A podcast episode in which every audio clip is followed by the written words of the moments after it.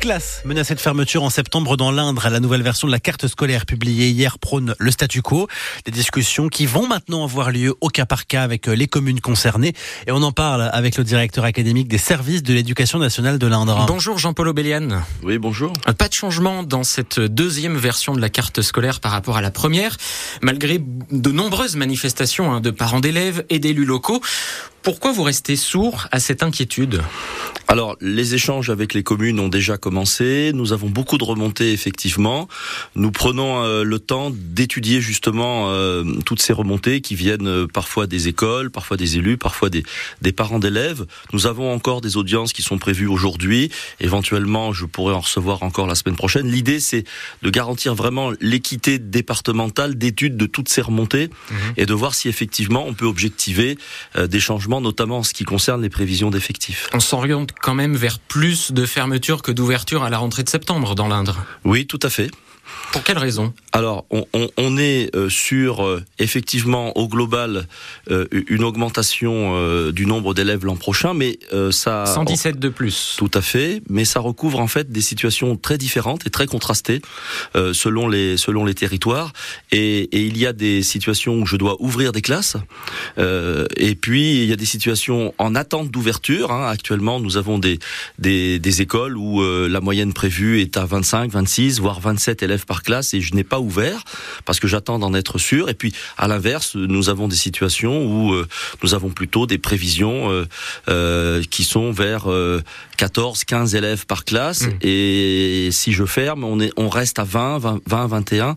Et donc moi, mon rôle, c'est de garantir une sorte d'équité départementale de façon à ce qu'effectivement l'ensemble des jeunes Indriens soient, j'allais dire, à peu près dans les mêmes conditions d'enseignement. Mmh. On va continuer d'en parler avec vous. On va prendre la direction d'Orsène avec euh, Alexandra qui nous appelle ce matin. Bonjour Alexandra.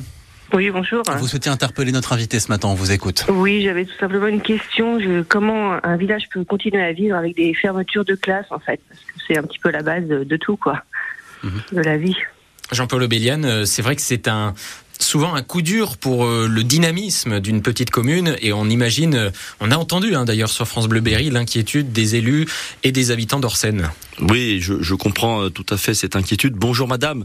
Euh, Bonjour, nous, nous, avons dans l'Indre comme ailleurs beaucoup de petites communes rurales qui, qui n'ont plus d'école et qui pour autant euh, vivent très bien et sont très dynamiques. S'il y a une école euh, à côté avec les services, avec tout ce qui va bien pour accueillir les élèves, moi je suis très soucieux effectivement euh, de garder cette école rurale de qualité de proximité, pas forcément l'école dans chaque village, et c'est pas le cas d'ailleurs actuellement dans l'Indre. Il y a eu des regroupements, et c'est du cas par cas.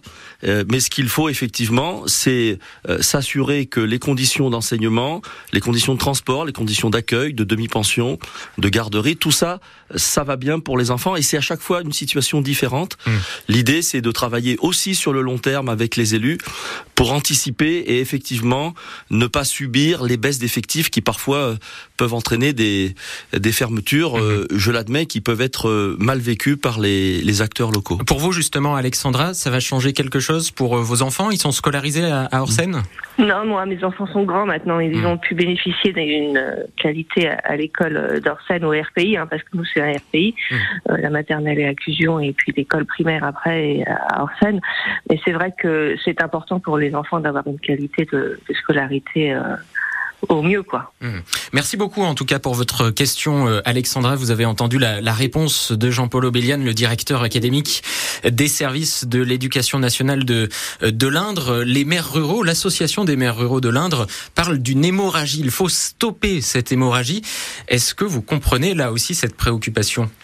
Alors euh, moi je, suis euh, vraiment à l'écoute hein, des maires ruraux et, je comprends effectivement euh, leur émotion. Moi je veux ici les, les rassurer.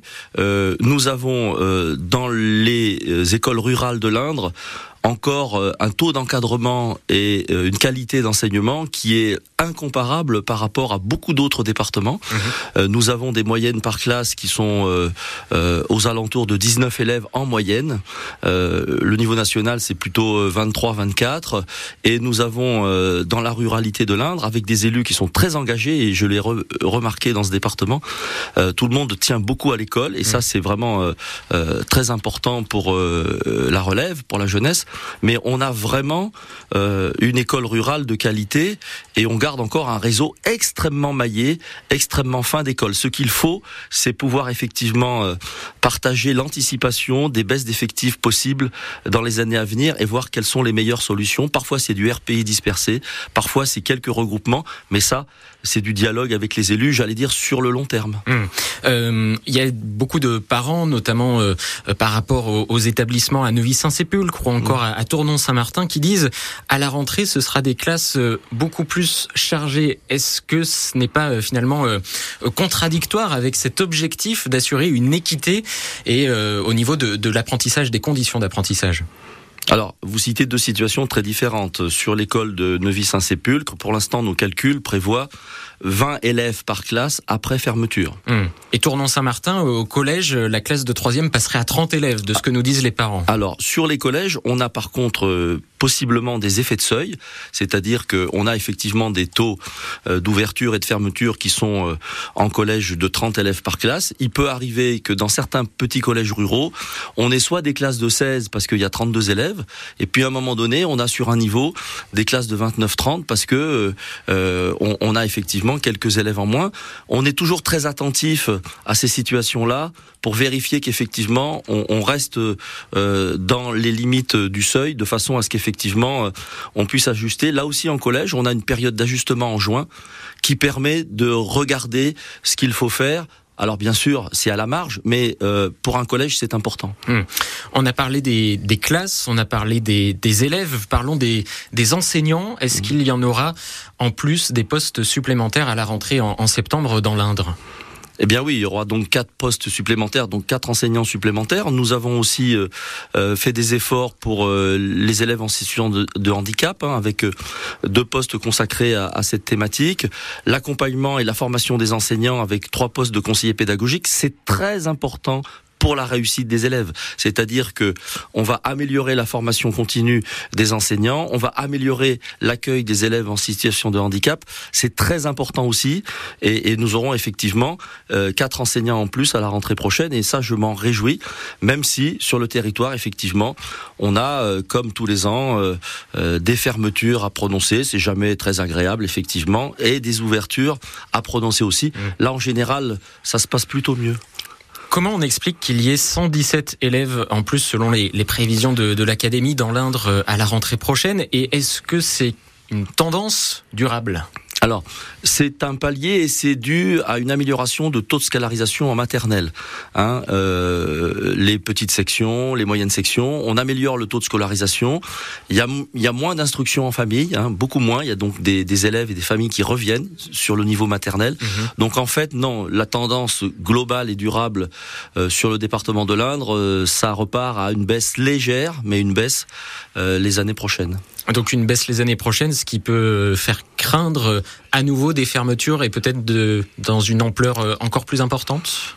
Bah, Tout dépend des situations. Euh, c'est annuel. Par contre, ce qu'il faut, c'est anticiper de façon pluriannuelle et puis voir quelles sont les grandes tendances. Et pour ça, on a euh, développé un observatoire des dynamiques rurales scolaires avec euh, des grandes tendances à 3 ans, 5 ans, 10 ans pour justement vérifier et regarder quelle est la tendance euh, du département. Euh, et je désespère pas de faire aussi cet exercice de façon un peu plus fine mmh. sur la taille des circonscriptions par exemple pour affiner les les prévisions parce qu'en fait on a parfois des secteurs qui gagnent des élèves mhm. et des secteurs qui en perdent. Merci beaucoup Jean-Paul Aubélian, euh, directeur académique des services de l'éducation nationale de l'Indre et cette date à retenir le 12 mars pour le Conseil de l'éducation nationale où on en saura encore plus sur les, les prévisions pour la rentrée du mois de septembre. Merci et bonne journée à vous. Merci à vous, bonne journée.